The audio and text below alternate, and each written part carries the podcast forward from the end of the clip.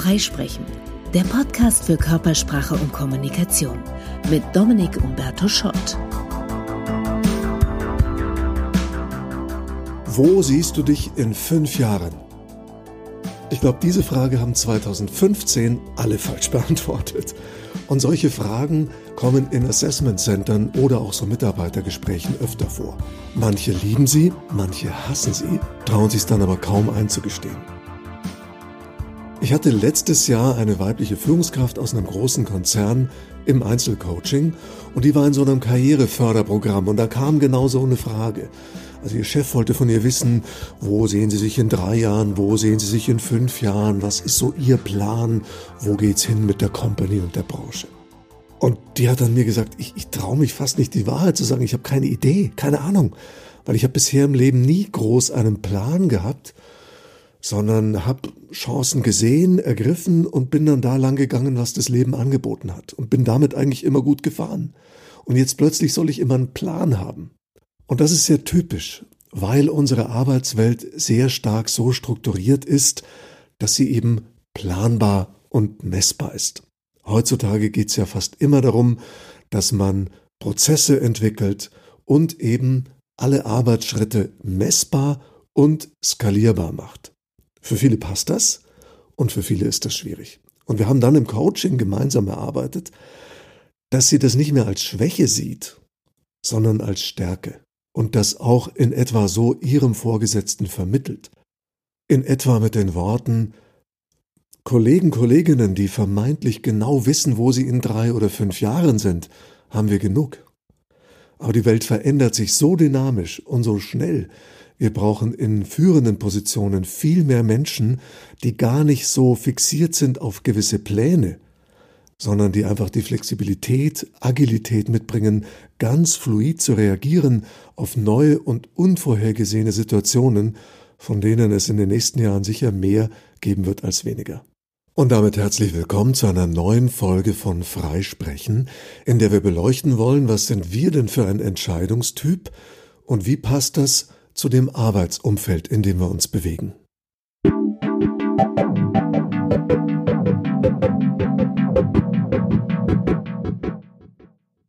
Auf die Idee bin ich gekommen durch einen Human Design Workshop, an dem ich vor ein paar Tagen teilgenommen habe und den ich sehr interessant fand. Human Design ist eine Mischung aus Astrologie, Kabbalah, I Ching, Biogenetik und anderen Einflüssen, das kann man alles ein bisschen esoterisch finden, aber letztlich, ich gucke da immer ganz pragmatisch, funktioniert's, bringt's was, klappt's oder nicht. Und ich finde, Human Design bietet sehr interessante Ansätze zu verstehen, wie man als Individuum tickt und mit welcher Strategie man am besten im Leben fährt, welche auch zu einem passt, zum eigenen Design, zur eigenen Prägung.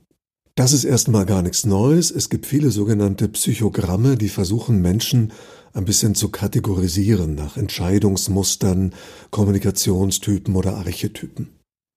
Ein sehr gängiges zum Beispiel ist der MBTI, der Myers-Briggs Type Indicator. Da werden vier Dimensionen angeguckt, drei davon gehen noch auf C.G. Jung zurück, also Jungsche Archetypen, und Myers und Briggs, das waren Mutter und Tochter, zwei Psychologinnen, haben dann einen vierten ergänzt. Das ist ein sehr gängiges Tool in Firmen bei Einstellungsprozessen, Recruiting oder Teamzusammenstellung. Bei der ersten Dimension der vier lautet die Frage, wo kommt meine Energie her? Wo schöpfe ich Kraft? Eher aus dem Zusammensein mit anderen, dann bin ich extravertiert, oder aus dem Alleinsein, dann bin ich introvertiert. Also suche ich Gesellschaft oder Einsamkeit. Die zweite Dimension ist, wie nehme ich Information auf? Eher Daten oder eher Muster. Die dritte Dimension ist, wie treffe ich Entscheidungen? Eher analytisch, das wären die Thinker, die Denker, das wäre die T-Variante. Oder F, nämlich fühlen, das heißt eher aus dem Bauch aus. Und die vierte, das ist die, die Myers und Briggs hinzugefügt haben, ist, wie stelle ich mich der Welt, wie gucke ich auf die Welt? Eher strukturiert, das wäre J, also Judging, oder P, Perceiving, das ist eher spontan, offen, mal gucken, dann sehen wir schon. Und wir können uns schon vorstellen, bei den letzten beiden Dimensionen, Thinking oder Feeling, Judging oder Perceiving. Da bevorzugt die Arbeitswelt natürlich eher die T- und J-Typen, also die analytischen, strukturierten. Interessant in dem Zusammenhang ist, dass den meisten Menschen, ob bewusst oder unbewusst, klar ist, was welcher Typus in unserer Arbeitswelt meistens bevorzugt wird gibt Studien dazu aus Amerika, wenn in einer großen Firma eine Kündigungswelle ansteht und die Leute wissen, jetzt gibt's Entlassungen und es wird dann so ein MBTI-Test mit denen gemacht. Dann beantworten die die Fragen intuitiv so, dass der Typ rauskommt, von dem sie denken, der wird eher nicht entlassen, der wird gebraucht. Also eher die analytischen und die strukturierten und die taffen Entscheider. Dabei steckt eine große Chance drin, einer der Typen zu sein, die nicht ganz so gängig in der Firmenwelt sind. Wenn tatsächlich vornehmlich ein gewisser Typus in den Abteilungen hockt, dann ist es ja eigentlich wunderbar, der Gegentypus zu sein, weil das bereichert Teams, das sorgt für Diversität und meistens auch bessere Entscheidungsprozesse, fruchtbarere Diskussionen und so weiter. Muss halt vom System zugelassen werden. Häufig erleben wir ja, dass Firmen sagen, oh, wir wollen bitte Querdenker und Kreative.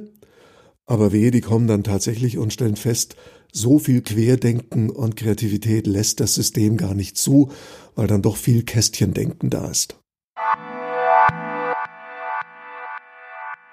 Und jetzt wollen wir die Human Design Basistypen angucken. Das sind auch vier Basistypen. Unterschied zum MBTI schon mal ein augenfälliger, die sind sehr ungleich verteilt. Beim MBTI gibt es insgesamt 16 Typen und man geht davon aus, die sind weltweit relativ gleichmäßig verteilt.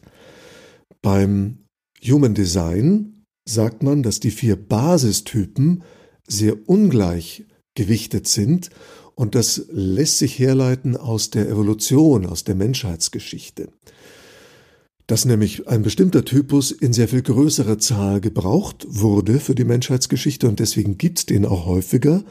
Und ein anderer Typus, den man auch gar nicht so braucht, den gibt's auch seltener.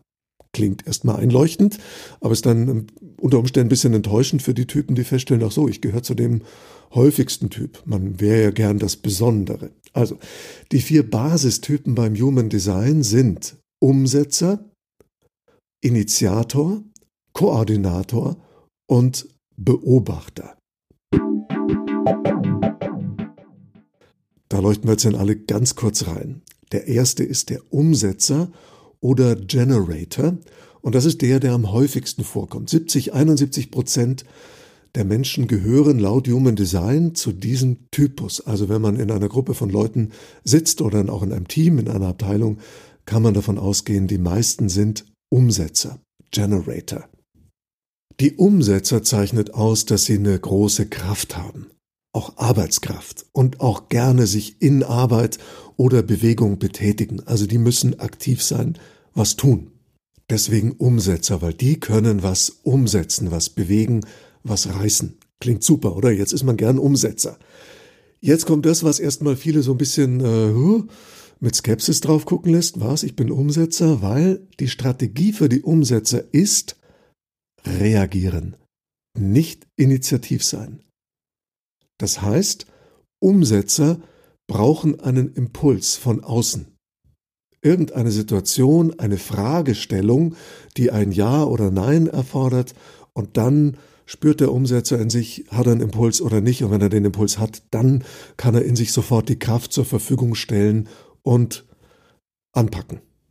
Und an der Stelle sind in der Analyse manche dann etwas enttäuscht oder wollen das nicht so annehmen, weil sie doch gelernt haben, in unserer Welt muss man doch der sein, der die Initiative ergreift und vorangeht und dann will man nicht der Umsetzer sein, der nur reagiert auf das, was von anderen kommt. Aber zunächst mal, wenn wir ehrlich sind, unsere Arbeitswelt ist genauso gemacht, dass sie ganz viele Umsetzer braucht, weil die meisten Menschen arbeiten in Unternehmen im Angestelltenverhältnis. Und das bedeutet, sie sind weisungsgebunden, jemand anderer hat einen Impuls gesetzt, ein Unternehmen gegründet und jetzt braucht er Umsetzer, die Anweisungen umsetzen, befolgen. Natürlich erwartet man heute in der Arbeitswelt von Leuten auch Eigeninitiative.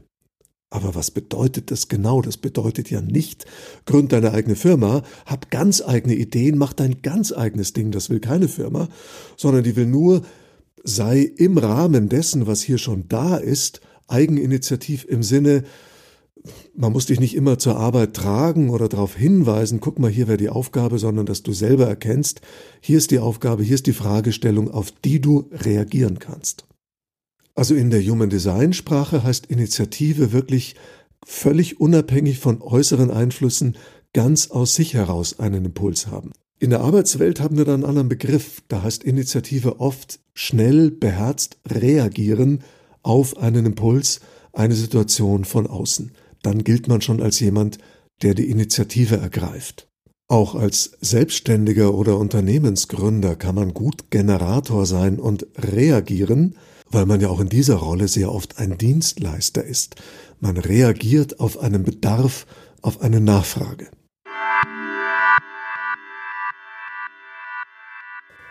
Der zweite Basistyp im Human Design ist der Initiator oder Manifestor im Englischen. Und das sind die, die tatsächlich im engeren Sinne initiativ sind. Das heißt, die brauchen keinen Impuls von außen. Das sind sehr unabhängige Menschen, die tatsächlich aus sich heraus etwas schöpfen, eine starke Vision haben, eine starke Idee und die dann in die Welt setzen wollen. Die wollen gestalten und Spuren hinterlassen. Die Human Design Leute sagen, früher waren das die Könige, Fürsten, Hohepriester, Entscheider. Ich bin mir nicht sicher, vielleicht wenn man sehr, sehr weit zurückgeht, in der Geschichte waren Könige oder Fürsten ja auch oft die, die nicht wirklich dafür begabt waren, sondern die halt der Erstgeborene waren und dann deswegen den Job bekommen haben, aber nicht immer geeignet waren. Wie dem auch sei. Also nur acht Prozent der Menschheit sind Initiatoren.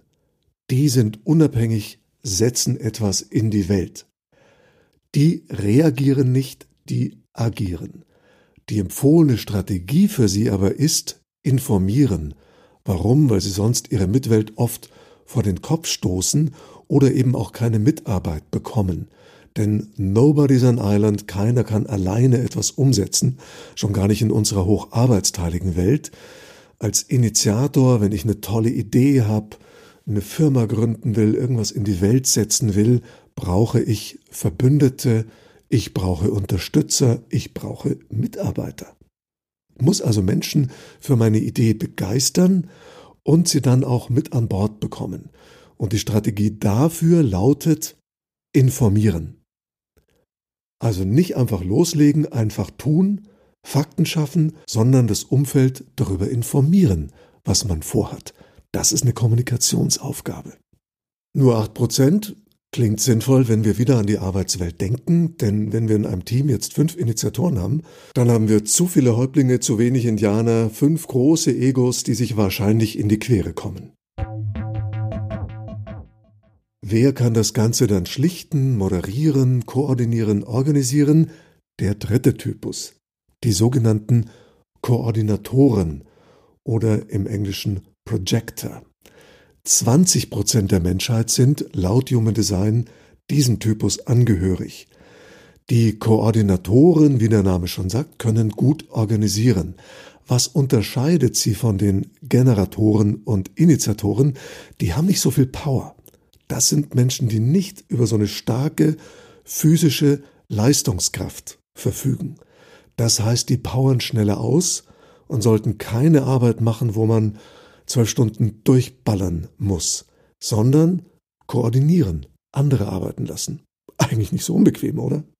Muss man halt wissen, auch das schwierig, weil unsere Arbeitswelt braucht natürlich diesen Typus. Das sind nämlich klassisch die Führungskräfte, das Management, das andere koordiniert, organisiert und guckt, dass die richtigen Leute auf den richtigen Aufgaben sitzen. Aber jetzt haben wir so ein Arbeitsethos in der Managementwelt, dass viele denken, auch an der Stelle müssen sie mit gutem Beispiel vorangehen und wie ein äh, Ackerochse auch richtig ranballern. Und für die Projektoren ist das körperlich, seelisch nicht gesund. Die kommen dann schnell in den Burnout, weil sie denken, sie müssen jetzt beweisen, sie können genauso hart arbeiten wie die anderen, aber dafür haben sie nicht die Konstitution.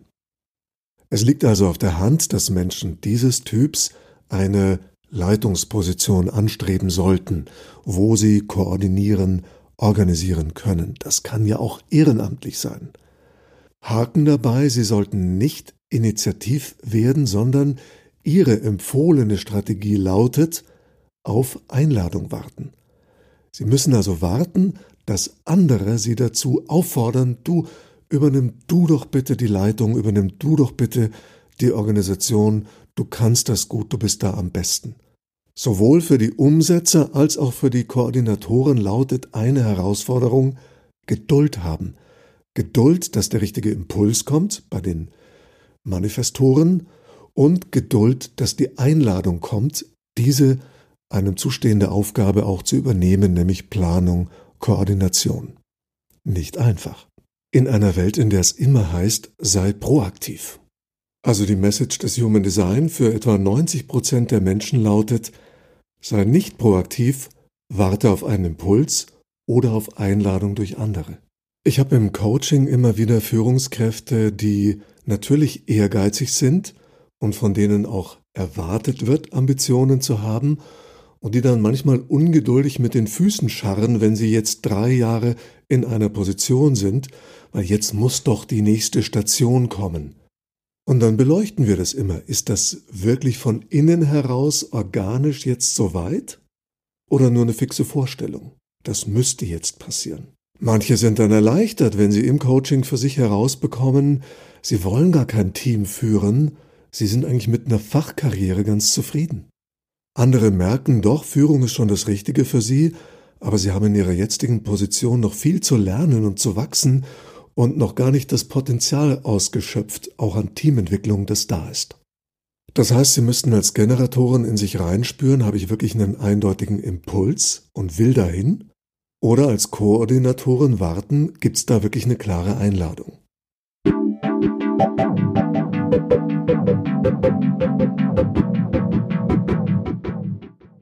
Und damit noch schnell zum vierten Basistyp im Human Design. Und wer richtig mitgerechnet hat von den Prozenten her weiß, die sind selten. Nämlich nur etwa ein Prozent der Menschen sind sogenannte Beobachter oder Reflektor. Was zeichnet die Beobachter aus? Die sind völlig offen.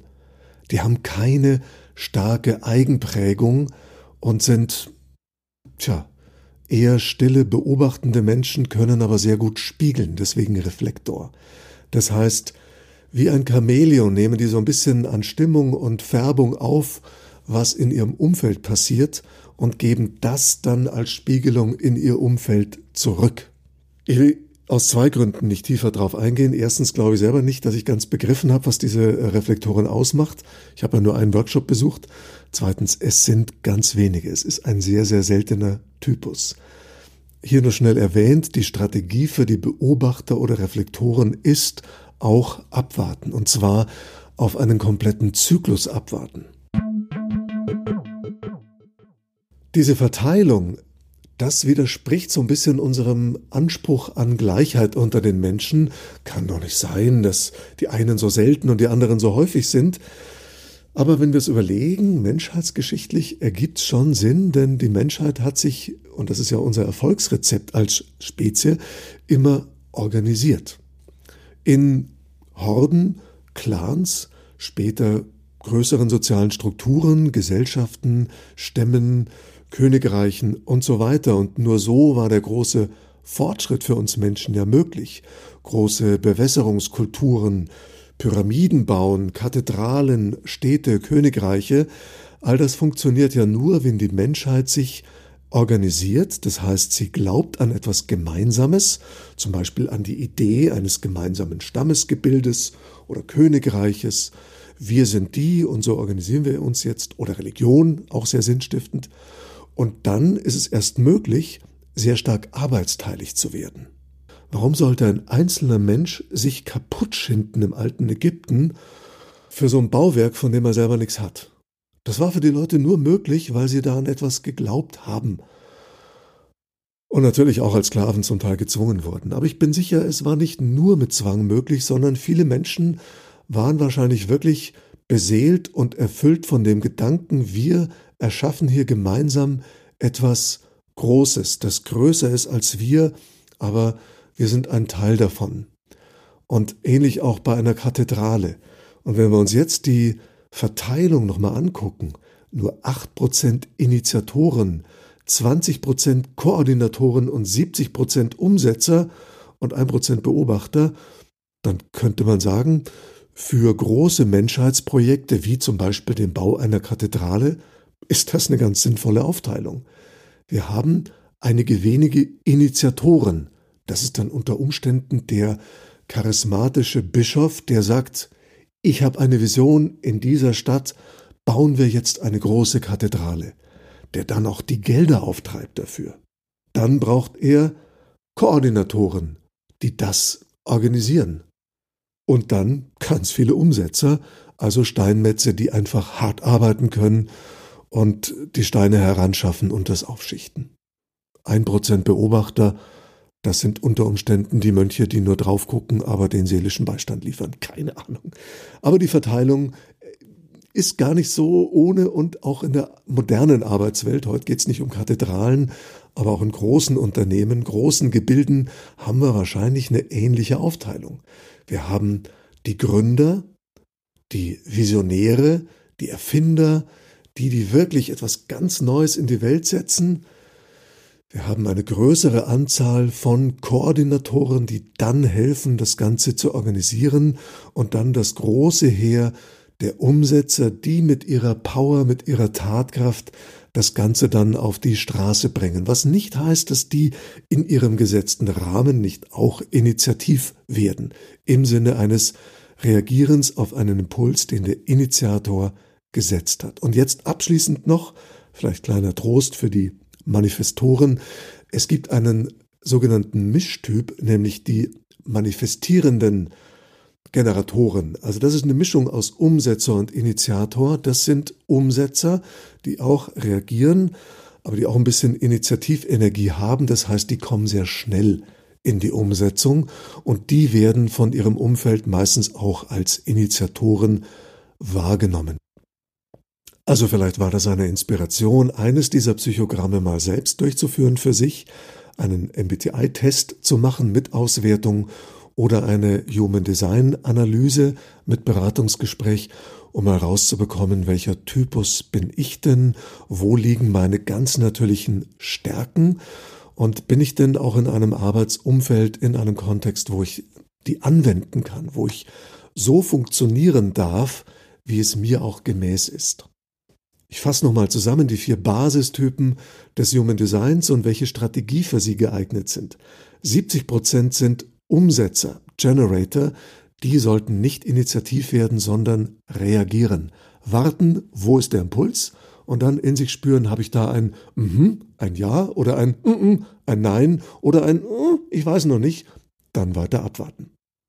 20 Prozent sind Koordinatoren. Auch die warten auf Einladung, bis das Umfeld, bis die anderen sagen, organisier, hilf uns. 8 Prozent Initiatoren oder Manifestor. Das sind die, die aus sich heraus initiativ werden, gründen, Visionen haben, etwas in die Welt setzen.